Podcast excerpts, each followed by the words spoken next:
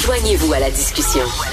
Appelez ou textez le 187 Cube Radio 1877 827 2346. Si vous avez l'habitude d'écouter la chronique de Félix Séguin à cette heure-ci, on l'a juste déplacé d'une quinzaine de minutes. ça s'en vient d'ailleurs, euh, bougez pas. Et ça va être encore très, très intéressant parce qu'on va parler de cet homme de Gatineau. Peut-être que vous avez vu les, les photos passer là, parce que c'est hallucinant. Un homme de Gatineau qui avait une centaine d'armes à feu chez lui. Ça a été saisi, mais c'est assez impressionnant, là, tout ce qu'il y avait euh, à la maison. Il y avait, des silencieux. Ça, c'est pas pour aller à la chasse, là, des silencieux. Là, assez particulier. hein? Non, mais qu'est-ce qu'il faisait avec ça? Ben On va oui. en parler justement avec, euh, avec Félix. Ça va être très, très intéressant. Puis un petit peu plus tard aussi, dans l'épisode de, de Richard, on va parler du télétravail. Donc moi, je vous lance là-dessus.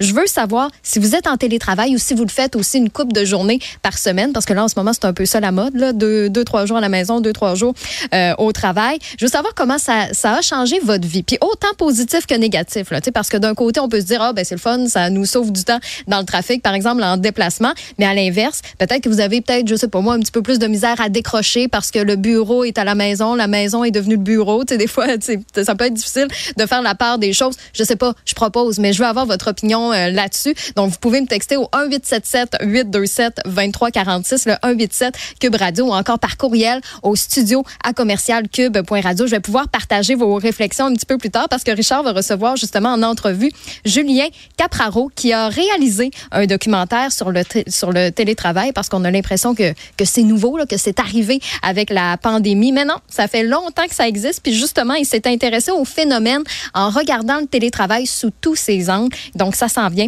un petit peu plus tard dans l'épisode. Je me permets de faire une petite tranche de vie. Hier, on cuisinait en écoutant les cowboys fringants à la maison. Puis euh, mon chum, c'est un grand fan. Puis il me disait, ah, ça me fait de quoi, tu sais, de les, de les écouter. Puis je peux comprendre parce que tant et aussi longtemps que l'ultime album n'est pas sorti, c'est comme si c'était c'était pas tant concret, tu sais, veux, veux pas.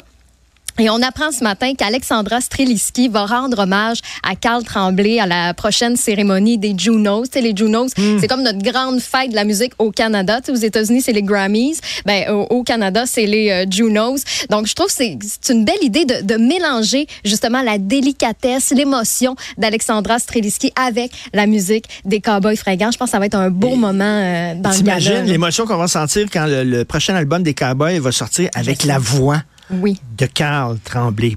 Enregistré en direct dans, le- dans leur salon. Ben oui, Ça- ça, ça, va être. Ça va être euh, rempli d'émotions. ouais. Oui, Marianne Lépine qui avait publié il y, a, il y a deux semaines que c'est terminé, l'album est fini, ça devrait sortir probablement au mois d'avril. C'est dans quelques semaines ça, fait que euh, oui, ça va vraiment être quelque chose d'entendre ça. Puis justement, l'album des Cowboys fringants avec l'Orchestre symphonique de Montréal est en nomination dans la catégorie album francophone de l'année au prochain gala des Junos. Donc ce sera à voir le 24 mars prochain. Et euh, Richard, je termine avec euh, une, une- un breaking news, là, une nouvelle de dernière heure. Le dindon est mort. Le dindon. Le dindon de Louisville est mort. À coup de batte de baseball? Avec une fronde.